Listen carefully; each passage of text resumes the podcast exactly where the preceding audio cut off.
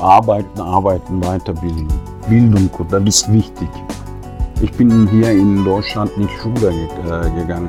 Ich habe nur drei, vier Monate so einen Sprachkurs wöchentlich zweimal. Das war äh, für mich die deutsche Sprache äh, zu lernen, die Möglichkeit. So unter Menschen habe ich das mal so äh, Deutsch gelernt. Äh, ich würde mal sagen, also heutzutage äh, hat man ja immer möglich, mehr Möglichkeiten. Damals haben wir diese Möglichkeiten nicht gehabt. Und dann habe ich ja ab Arbeit angefangen, ja, auch nur auf Arbeit gesprochen. Das war für uns schwer. Aber man muss äh, kämpfen. Ohne Kämpfen kommst du nicht weiter.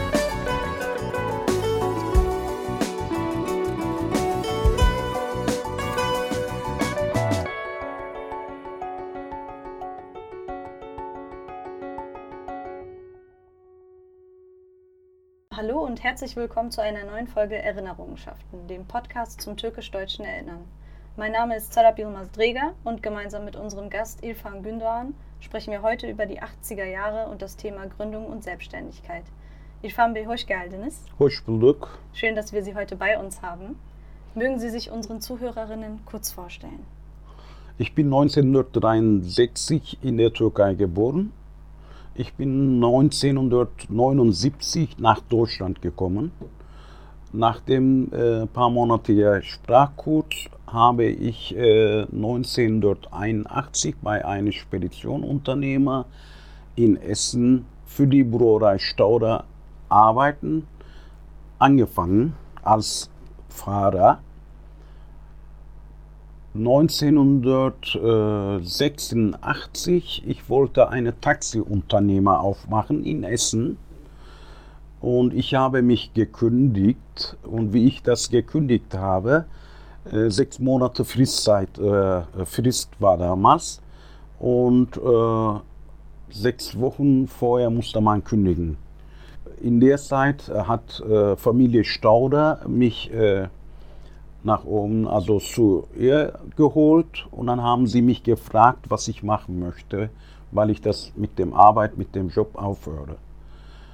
Da habe ich dann aufgeklärt, was ich machen wollt, äh, will, äh, dass ich eine Taxiunternehmer aufmachen will und äh, Zukunft äh, bei Taxiunternehmer äh, werde ich mal suchen. Und äh, die haben mir dann angeboten, dass ich das selber Speditionfirma aufmache und für die Brauerei dann fahren, weiterfahren würde. Die haben dann äh, LKW gekauft, zu mir zur Verfügung gestellt. Ich brauchte keinen Kredit aufnehmen, gar nichts. Und wie ich das äh, zurückbezahlen äh, kann, so sollte ich zurückbezahlen das Geld. Und Brauerei Stauder äh, oder Familie Stauder haben mir diese Möglichkeit gegeben. Dann habe ich äh, mit dem Taxiunternehmer äh, aufgehört, also gar nicht angefangen mit Spedition. Äh, und seitdem äh, haben wir das immer bis 2005 dieses Speditionunternehmer gehabt, äh, für die Familie Stauder äh, gefahren. Und anschließend äh, wurden immer äh, mehr Arbeit bei Stauderbruerei. Dann haben sie zuerst mir angeboten, bei Staplerbereich und dann äh, bei äh, Sortierungsbereich. Äh, dann haben wir immer mehr Leute eingestellt. Und irgendwann haben wir das, äh, wurde mir das auch zu viel. Dann äh, habe ich gesagt, dass ich das langsam wieder zurückziehen will und da haben die mir gesagt, ja, eine Abteilung soll immer bei mir bleiben, sollte ich mir mal aussuchen. Dann habe ich mir mal die Sortierungsabteilung dann ausgesucht mit weniger Leute und weniger Probleme. Und seitdem machen wir das auch die Sortierungsbereich unter Gündogan Dienstleistungen. Mhm. Das heißt, wenn ich das richtig verstehe, waren Sie ein Unternehmer in einem, in einem großen genau, Unternehmen, richtig? Genau. Wie war das für Sie, als Sie dann ähm, die Idee der, der, Taxifahrerei oder der Selbstständigkeit da drin, ich sage jetzt mal, aufgegeben haben und in ein ganz anderes Feld reingegangen sind? Äh, ich habe ein paar Kollegen gehabt, die Taxi äh, gehabt haben und die haben mir angeboten, Da, äh, die wollten dann ihre Taxis dann loswerden. Die waren äh, Rentner und die wollten mit den Fahrern nicht mehr zu tun haben. Dann haben die mir angeboten. Aber anschließend ist dabei rausgekommen, äh, dass ich bei Stauder als Spirit Spediteur anfange. Wie war es in der ersten Zeit, als Sie dann äh, in diese neue Branche reingekommen sind, in der großen, im großen Unternehmen? Äh, das war ja sowieso keine neue Branche für mich. Ich habe das ja sechs Jahre lang als Fahrer gearbeitet für die Brauerei und ich kannte ja schon, wie alles abläuft.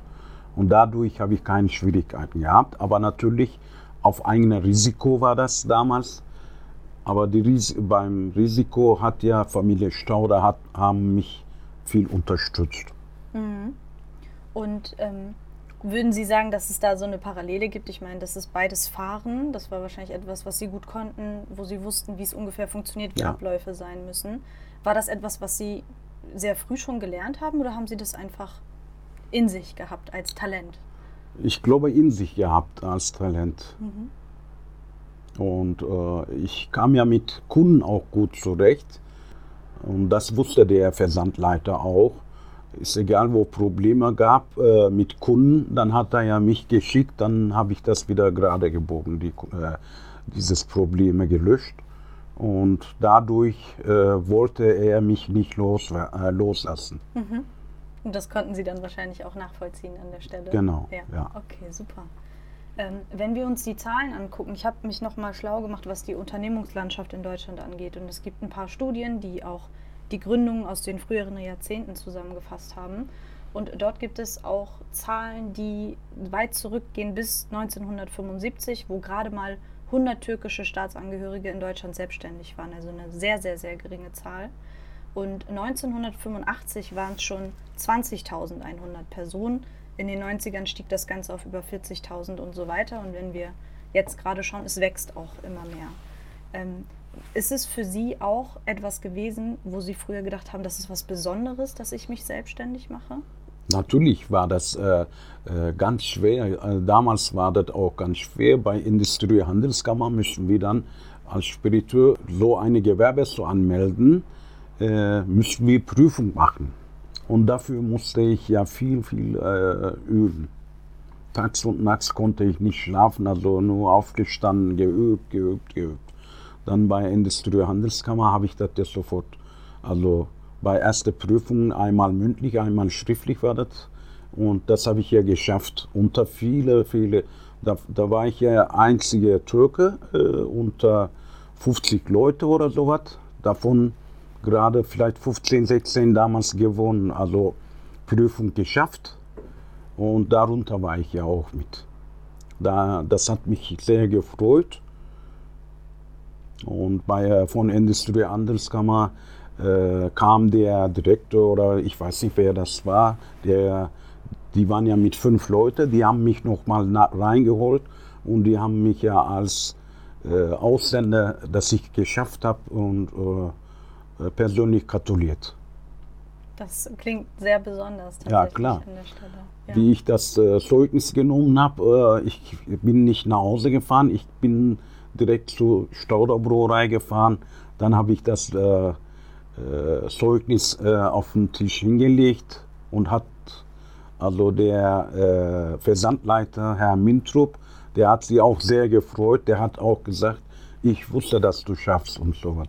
Mhm ähm, diese Prüfung, ich überlege gerade, wie, also ich, ich denke gerade an sowas wie eine BWL-Klausur. Wie, wie, kann man sich das vorstellen? Was wurde da abgefragt? Da wurden viele Sachen abgefragt. Man müsste erstmal sechs äh, Monate so eine Abendschule besuchen. Also man müsste nicht besuchen, aber haben die damals auch in Düsseldorf gehabt und in Münster gehabt. Solche Schulen, Abendschulen.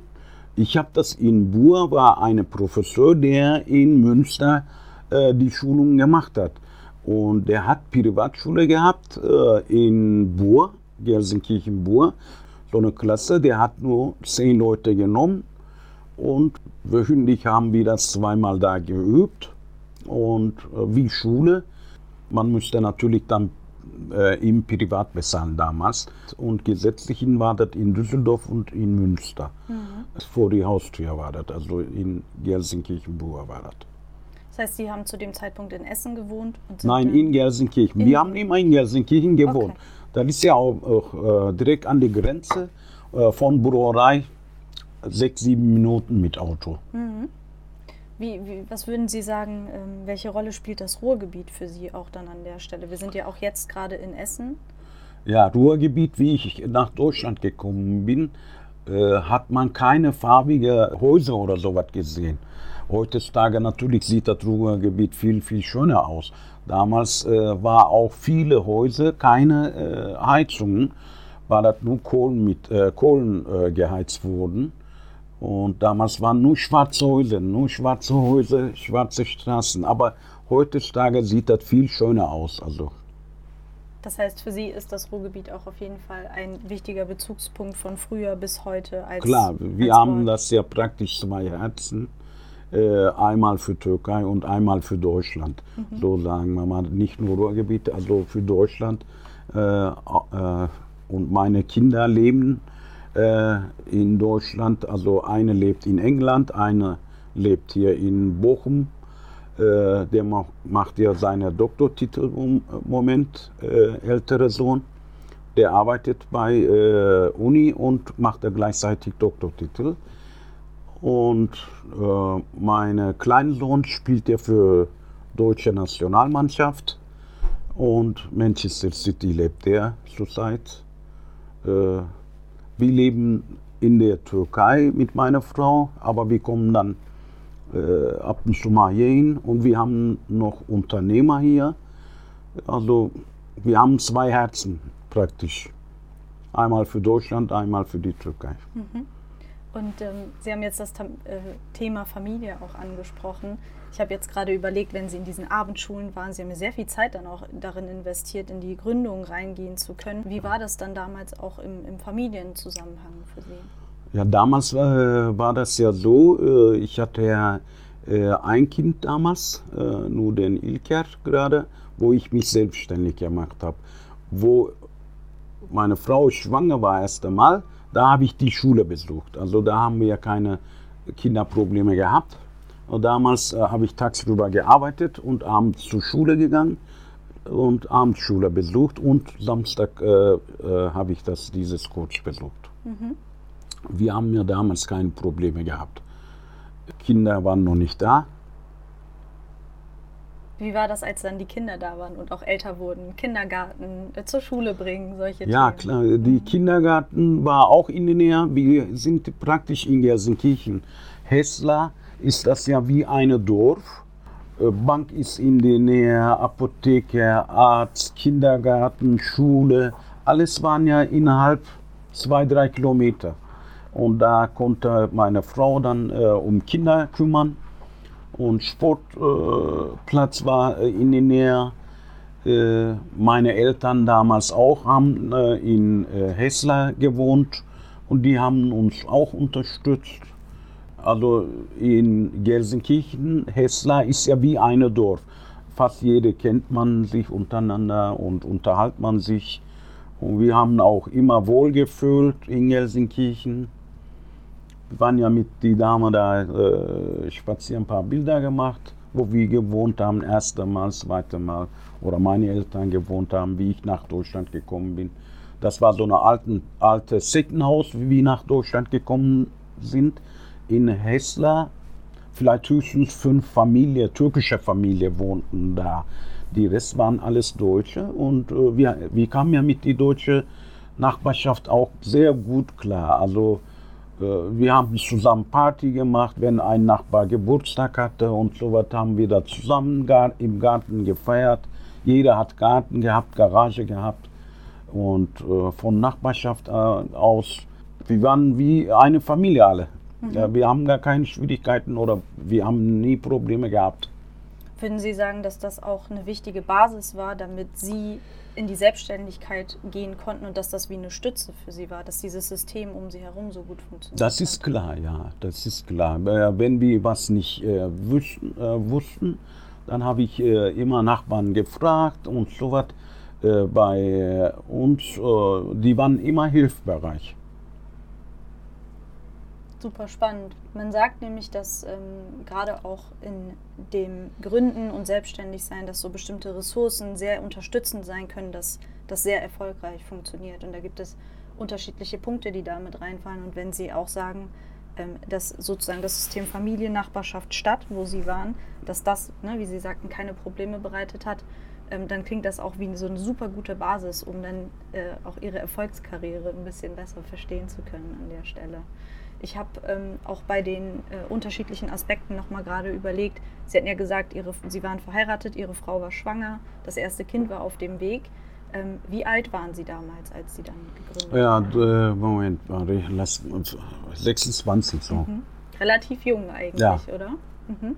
Wie, wie, war Ihre Motivation in, in dem Moment zu sagen, ich möchte mir diesen Weg für, für meinen Beruf raussuchen und ja, ich wollte, so, äh, ich wollte sowieso immer irgendwie irgendwas schaffen und selbstständig machen. Das war mein Ziel. Äh, das hatte ich ja damals mit meinen äh, Bekannten, mit den Taxiunternehmer angefangen, heiß zu sein und nachher bin ich dann natürlich hier gelandet. War für mich auch besser hier natürlich. Sonst hätte ich ja Kreditaufnahmen aufnehmen müssen und so was äh, für die Taxikonstruktion und äh, damals war das ja, ich glaube, um die 30 oder 40.000 D-Mark äh, ein Taxi und für zwei wollte ich ja dann für 80.000 D-Mark damals äh, Kredit aufnehmen müssen und so was. Aber Familie Stauder, die haben gesagt, du brauchst gar nichts nehmen. Wir kaufen, stellen wir den LKW zur Verfügung und du bezahlst, wie du das kannst. Mhm. Die haben mich richtig unterstützt damals. Und ähm, wenn ich jetzt gerade nochmal zurückdenke, Sie hatten das ja mit dem Taxiunternehmen äh, nochmal gesagt und dass es andere gab, die diesen Weg schon gegangen waren, dass die teilweise in Rente gegangen sind zu dem Zeitpunkt. Waren das für Sie auch Vorbilder, wie die das vorgelebt haben? Ja, das, sind, äh, das war eine deutsche Familie und die haben keine Kinder gehabt und die haben jahrelang eine Frau, einen Mann, äh, so ein Taxi gehabt. Aber die, äh, nachher haben die das Du-Fahrer eingestellt und da waren es war das auch mit den Fahrern immer Probleme. Und dann die haben, äh, ich kannte ja die beiden ganz gut und die haben mir dann angeboten, wir möchten das verkaufen, unsere Taxikonstruktion und so weiter. Und da wollten die auch mich unterstützen. Und so kamen so kamen wir auf die Idee also. Mhm. Gab es noch andere wichtige Personen in Ihrem Leben, die Sie unterstützt haben bei dem Thema? Ne, bei dem Thema Familie Stauder. Also so. Mhm. Wie war das in Ihrem Freundeskreis? Haben die anderen in bestimmten anderen Bereichen gearbeitet? Ähm Klar, die anderen haben äh, auf Säcke gearbeitet oder bei Stahl. Damals war das der Stahl noch hier in und äh, bei Stahlbau haben die gearbeitet, bei Fabriken haben die gearbeitet. Aber so selbstständig hat, haben damals viel äh, viel, viel wenig Leute zugetraut. Also damals war das ja so, die haben immer so gedacht, die sparen etwas, paar Jahre und dann äh, gehen die wieder zurück. Ich habe das anders ein äh, bisschen gedacht. Also ich möchte erstmal bis 50. Lebensjahr werde ich hier bleiben, meine Kinder großziehen und dann werde ich mal, wenn, dann zurückziehen. Aber so habe ich das schon damals eingeplant. Damals war, war mein Vater, ich glaube, erste äh, in Gelsenkirchen Haus gekauft hat. 1981 hat er ja gekauft. Die äh, anderen Nachbarschaft haben alle, äh, innerhalb drei Monate oder sowas äh, über die Papiere gehabt. Und mein Vater war ja Türke damals und der hat ja, äh, ich glaube, fast ein Jahr gebraucht. Die müssen erstmal tausend Stellen fragen, ob der das kaufen darf und so was. Das heißt, dadurch, dass Ihre Eltern auch schon so eine bewusste Entscheidung mit mhm. einer Immobilie getroffen haben, das zieht sich ja dann auch bei Ihnen durch zu sagen, ich wollte länger bleiben. Meinen Sie, dass das auch wichtig war, dass Ihre Eltern so ein, ich sag mal, Statement gesetzt haben mit dem Das Hauskauf? ist klar, ja, ja, das ist klar. Und anschließend habe ich ja dann äh, Mehrfamilienhaus gekauft und so was. Und das Häuser, äh, ich habe das immer so abgeschlossen, wenn ich irgendwas gekauft habe in Deutschland, mit 50. schuldenfrei bin und so was, abbezahlt ist alles. Äh, so haben wir das ja mit meiner Frau dann später eingeplant. Aber weil durch die Kinderleben und wir können, äh, wir vermissen, wenn wir in die Türkei fliegen, ein paar Wochen und so was, paar Monate sind wir da, vermissen wir irgendwie wieder Deutschland und dann kommen wir wieder hier hin. Also ganz äh, weg können wir das nicht. Wenn wir das hier sind, dann vermissen wir Türkei. Wir, deswegen, wir haben irgendwie komisches Leben. Also das ist manchmal äh, vermisst man alles äh, so vom Deutschland. So dass sie mehrere Wurzeln einfach Genau, genau haben, so ne? ist das, ja. Mhm. Das ist äh, an der Stelle ja dann auch sehr ähm, nachvollziehbar, wenn Sie sagen, dass das so lange hier auch vor Ort ist, dass Sie gar nicht sehr häufig umgezogen sind zum Beispiel und alles hier verankert ist. Ja, ja. Wir, äh, wir sind ja äh, nicht von einer Stelle zur anderen Stelle hingezogen. Wir haben gleiche Arbeitsstelle seit 40 Jahren jetzt, 40. Jahr, seit 1981. Und wir haben das ja immer im gleichen Bereich gewohnt, in Gelsenkirchen, Hessler. Das vermissen wir immer. Wenn wir auf die 80er Jahre gucken, in der Zeit war es ja auch so, wir hatten jetzt in der letzten Folge über die 70er Jahre gesprochen und ähm, da war ja zum Beispiel auch die große Ölkrise, der Anwerbestopp. Ähm, es hat sich gesellschaftlich ja doch relativ viel dann auch geändert, was in den 80ern sich so gezeigt hat. Sie haben ja eben auch schon gesagt, die Zeche ist hier um die Ecke, die Mhm. Zeche Zollverein.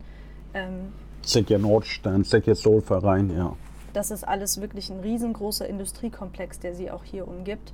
Ähm, war die Industrie für Sie sozusagen ein, eine wichtige neben, also Ihre erste Idee war ja das mit dem Taxiunternehmen, als Sie dann hier die Industrie hatten, haben Sie zwischendrin irgendwann mal überlegt, oh, ich würde gern auch in eine andere Branche reingehen? Nein, also da kam ich nie auf Idee, weil wir haben das hier, äh, äh, Brauerei Stauder, wir haben das so viel zu tun gehabt, wir könnten nicht rechts und links gucken. Äh, wir haben äh, genug zu tun hier gehabt. Wir haben ja früher Veranstaltungen gemacht und so was. Äh, wir haben im, äh, im Rhein-Ruhr-Zentrum gehabt, Gospel gemacht. Und da war ich das immer mit, solche Arbeiten, solche Veranstaltungen. Oder im Sommer haben wir das Schloss Bergefest gehabt und in Gelsenkirchen Revierpark. Äh, solche große Veranstaltungen äh, war ich ja immer mit beteiligt. Und äh, da haben wir zusammengearbeitet mit der Familie Stauder. Dadurch, äh, wir haben so viel zu tun gehabt, nicht Freizeit gehabt, irgendwas anderes zu überlegen. Also. Ähm, wenn wir uns das auch noch mal vor Augen führen, Sie waren ja wirklich wahrscheinlich sehr intensiv zeitlich auch involviert äh, in die Arbeit. Wie, wie war das zu Hause in der Familie? Ja, in der Familie war das ja so. Meine Frau hat meistens um Kinder gekümmert äh, und die waren dreieinhalb Jahre alt, wie, die, wie wir das äh, auf Fußball gemeldet haben und mit fünf, ich glaube, Tanzen äh, angemeldet und nachher, äh, die waren aber fünf, sechs Jahre, ich glaube, Tanzgruppe drin. Nachher wurden nur meine Söhne da und andere, alle anderen Mädchen, dann haben die das mit dem Tanzen aufgehört. Wir haben die Kinder auch mit fünf äh, oder vier hier Schwimmen angemeldet, äh, sportmäßig. Dann haben, äh, können die ja nachher aussuchen, was die als Hobby machen. Aber wir haben nie äh, die Kinder als Profifußballer oder sowas nie gedacht, also dass sie das machen sollen. Aber äh, eine ist ja davon automatisch Profifußballer geworden. Aber wir haben das zuerst immer Schule wichtig gesagt, äh, wie der das auch Profi, als Profi unterschrieben hat, seinen Vertrag. Wir haben im Vertrag schreiben lassen, bis er seine Abiturende hat. Zuerst Schule, dann Fußball. Haben wir das in den Vertrag schreiben lassen. Wie war das für Ihren Sohn, dass Sie da so den Hauptaugenmerk auf die Bildung So, gesetzt der haben? wollte auch unbedingt Abi machen und so, das hat er ja gemacht. Äh, nachher hat er noch, äh, also äh, die letzten zwei Jahre hat er in Bayern gemacht und in Bayern Abitur machen ist äh, viel schwieriger wie hier. Aber äh, hat er auch da geschafft, also äh, in Bayern geschafft. Wir sind äh, froh, dass der das auch gemacht hat. Er ist auch froh, dass der gemacht hat. Das heißt, Bildung war auf jeden Fall auch in Ihrer Familie ein wichtiger die Schule Punkt. Ja. damals auch äh, unterstützt ihn äh, bei Profi, äh, äh, äh, als Profifußballer. Ist auch eine bekannte in Nürnberg so eine Sportschule. Da hat er gemacht und der Direktor davon, der hat ja auch zwei äh, Lehrer damals zur Verfügung gestellt für Ilkay, äh, wenn der das bei Training war oder äh, Fußball war, äh, irgendwas bei ihm ausgefallen ist, dann sind die Lehrer nach Hause gekommen, dann haben die zu Hause gemacht. Also wir sind dankbar auch an dem Schule. Das heißt, Sie hatten auf jeden Fall ähm, in der Familie genug zu tun, sage ich jetzt ja. mal positiv ausgedrückt. Und wir, ja. ähm, mein Sohn hat ja bei, in Nürnberg damals als Profifußballer unterschrieben. Und meine Frau ist ja dann mitgegangen dahin. Ich war hier alleine. Ich bin immer freitags dann losgefahren und montags äh, zurückgekommen oder Sonntagnachts bin ich zurückgekommen das war auch schwer, schwierige Zeit. Also zweieinhalb Jahre war meine Frau, hat ja beim Ilkay gelebt. Das heißt, und Sie haben als Familie beides jongliert, so Klar. Ne? Mhm. Und der große Sohn, äh, der große Sohn in der Zeit bei Jing, äh, Peking studiert. Und äh, das war harte Zeiten also für uns. Das war nicht so einfach. Würden Sie sagen, dass das im Nachhinein sich auf jeden Fall alles so gelohnt hat und eine richtige genau, Entscheidung ja. War? Jetzt, wenn wir das mal gucken, äh, dass wir äh, vernünftige Kinder äh, erzogen haben, das hat sie dann gelohnt. Und, aber von Anfang an, bis wir dieses Weg erreicht haben, Familie Stauder stand immer hinter uns und, und die haben uns immer unterstützt.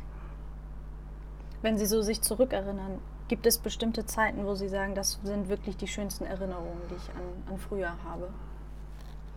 Schönste Erinnerung. Schönste Erinnerung ist natürlich, dass meine Kinder äh, Abitur geschafft haben. Gibt es etwas, bei dem Sie sagen würden, das war meine größte Errungenschaft? Also was ich mit 20er Jahren mir eingeplant habe, dass ich mit 50, äh, wenn ich 50 bin, dann müsste ich alles erreicht haben. Schuldenfrei sein und vernünftig äh, mit meiner Frau leben äh, zu können, Unter, äh, Unterhalt äh, haben kann. Das habe ich geschafft mit 50 und Gott sei Dank dass ich das auch, dieses Plan damals mit 20er gemacht habe. Wenn man mit 40er, 40 äh, anfängt äh, plan, zu planen, dann mit 70 schafft man. Und Gott sei Dank, dass ich das mit 25 habe ich schon eingeplant, alles müsste 25 Jahre, wenn wir gearbeitet haben, so und so, da müssen wir das sein. Und wenn ich mir angucke, wir haben mehr geschafft, äh, wie, wie, vor, äh, wie ich mir vorgestellt habe. Ich habe mir nochmal angesehen, dass ähm, wenn wir uns die Unternehmungen angucken, die Gründungen, wie alt die Personen sind, da zeigt sich, dass doch Personen, die ähm, eine familiäre Migrationsgeschichte haben, jünger sind als die Pendants in Deutschland, die gründen. Und in Ihrem Beispiel ist es ja auch ähnlich, dass Sie deutlich jünger waren, als Sie in diese Richtung ja. gegangen sind. Würden Sie, wenn Sie jetzt junge Personen vor sich hätten, die sagen, Irfan Bey, ich möchte auch gründen, haben Sie einen Tipp für mich? Was würden Sie diesen jungen, sehr jungen Leuten sagen?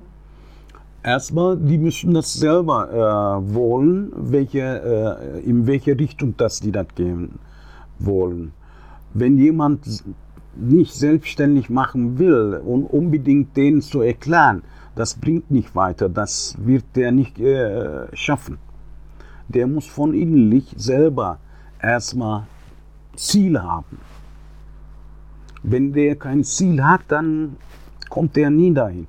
Zufällig, also zufällig kommt man nie da irgendwo hin. Äh, man muss schon äh, Ziel haben. Das heißt, einmal das Ziel haben und genau. dann auch die Schritte gehen in die Richtung. Auch die Schritte, die Schritte äh, muss man langsam gehen. Äh, manche, äh, wenn ich mir Jugendliche heute äh, sehe oder unterhalte, was ich in 40 Jahren geschafft habe, die möchten halb, in ein halbes Jahr da sein. Das geht nicht. Das ist eine falsche, äh, falsche Einstellung. Ich habe das damals mit 23 für 27 Jahre äh, oder für 30 Jahre eingeplant. Dann muss ich da sein. Also, aber die heute, wenn du die Jugendlichen äh, unterhältst, die wollen nach halbes Jahr dicke Auto fahren, dicke äh, Haus haben und äh, was weiß ich, was sie alles haben wollen. Das geht nicht. Das heißt, Geduld ist dann Geduld, wahrscheinlich das ja, Zweite. Genau so ist das. Ja. Man muss Geduld haben. Wir hatten unsere ZuhörerInnen vorher gefragt, ob sie eine Frage an sie haben. Und eine hat äh, gefragt, eine Person, ähm, gab es sowas wie ähm, netzwerkübergreifendes Miteinander sprechen, gemeinsam über Probleme sprechen? Also wenn wir gucken, wie es in den 80ern war, hatten Sie auch andere Unternehmer, Freunde, mit denen Sie sich austauschen konnten zu diesen Themen? Nein, wir haben damals äh, kein Netz gehabt. Also das war so schwierig alles. Äh, damals haben wir noch Telefon gehabt zum Drehen. Also äh, noch niemals tippen, drehen haben wir die Te Telefon gehabt. Äh, damals, äh, wenn ich zur Kundschaft täglich, was weiß ich, 15 Kunden so ungefähr Durchschnitt abgefahren oder 10 Kunden, wenn die von Brunei mich unbedingt brauchten, dann äh, haben sie fast alle Kunden angerufen. Und wer, äh, ja, wenn Gündogan kommt, soll er zurückrufen.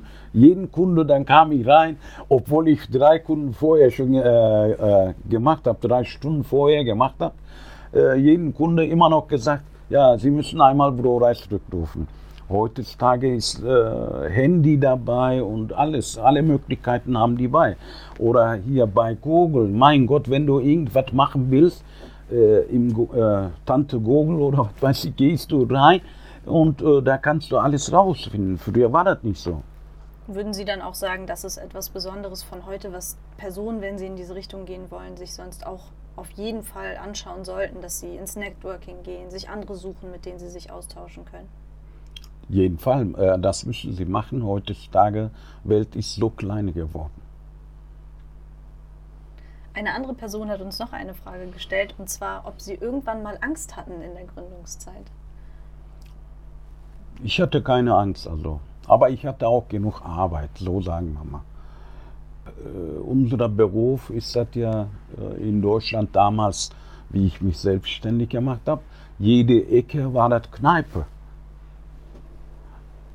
Danach ist das jede Ecke, die Kneipen sind zugemacht worden, jede Ecke ist irgendwie Spielhallen und solche Sachen äh, aufgemacht worden. Von wo bis, weiß ich nicht, heute Tage, wenn ich mir angucke, jede Ecke Spielhalle und das und das. Früher war das ja jede Ecke hier Nord am Festival im Vereinigung, jede Ecke war Kneipe. Und wir haben genug zu tun gehabt. Wir waren äh, im Dunkel bin ich rausgekommen äh, von zu Hause, im Dunkel abends wieder nach Hause gekommen. Und meine Frau immer äh, mit den Kindern äh, äh, schwimmen, Fußball, Tanzclub und sowas musste sie immer die äh, äh, Kinder kümmern. Aber heutzutage ist auch nicht so einfach, so eine äh, Frau zu finden. So muss ich das sagen. Das die wird auch sagen, du gehst dunkel, nach Hause, dunkel draußen und dunkel nach Hause kommst du wieder. Heutzutage, die Jugendlichen weiß ich nicht, das ist schwer. Das heißt, Sie hatten sehr gute Unterstützung auch zu Hause. Ja, klar, meine Frau hat ja mitgemacht. Sonst, wenn sie nicht mitgemacht hätte, dann könnten wir nicht so vernünftige Kinder äh, essen. Das ist.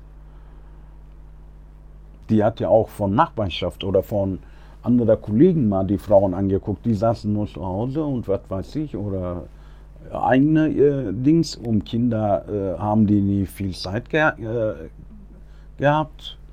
Und meine Frau hat nur für die Kinder also Zeit verbracht. Noch eine Frage hätte ich an Sie, wenn Sie an Ihr Kind-Ich zurückdenken, der siebenjährige Irfan. Was würden Sie dem als, als Tipp mitgeben, mit dem, was Sie jetzt über Ihr Leben wissen? Also arbeiten, arbeiten, weiterbilden. Bildung, das ist wichtig. Ich bin hier in Deutschland nicht Schule ge äh, gegangen. Ich habe nur drei, vier Monate so einen Sprachkurs wöchentlich zweimal. Das war äh, für mich die deutsche Sprache äh, zu lernen, die Möglichkeit. So unter Menschen habe ich das mal so äh, Deutsch gelernt. Äh, ich würde mal sagen, also heutzutage äh, hat man ja immer möglich, mehr Möglichkeiten. damals haben wir diese Möglichkeiten nicht gehabt. Und dann habe ich ja Arbeit angefangen, ja, nur auf Arbeit gesprochen. Das war für uns schwer. Aber man muss äh, kämpfen. Ohne Kämpfen kommst du nicht weiter. Das ist ein sehr schönes Schlusswort. Vielen Dank, Ifambe, für, für, die, für den Input zu Ihrer Geschichte. Bitteschön. Und ähm, in der nächsten Folge werden wir dann auch direkt weitermachen mit den 90er Jahren und nehmen uns wahrscheinlich einem der wichtigsten historischen Ereignisse der deutschen Geschichte an, und zwar dem Fall der Mauer. Schaltet ein und hoşçakalın. Teşekkürler.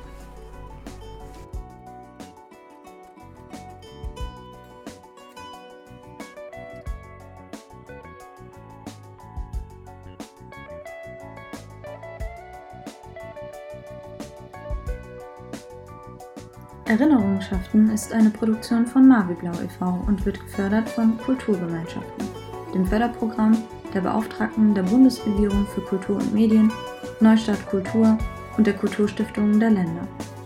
Konzeption Sarapio Mazdriga, Redaktion und Schnitt Seda Sinanoğlu und Kadir Gürcan.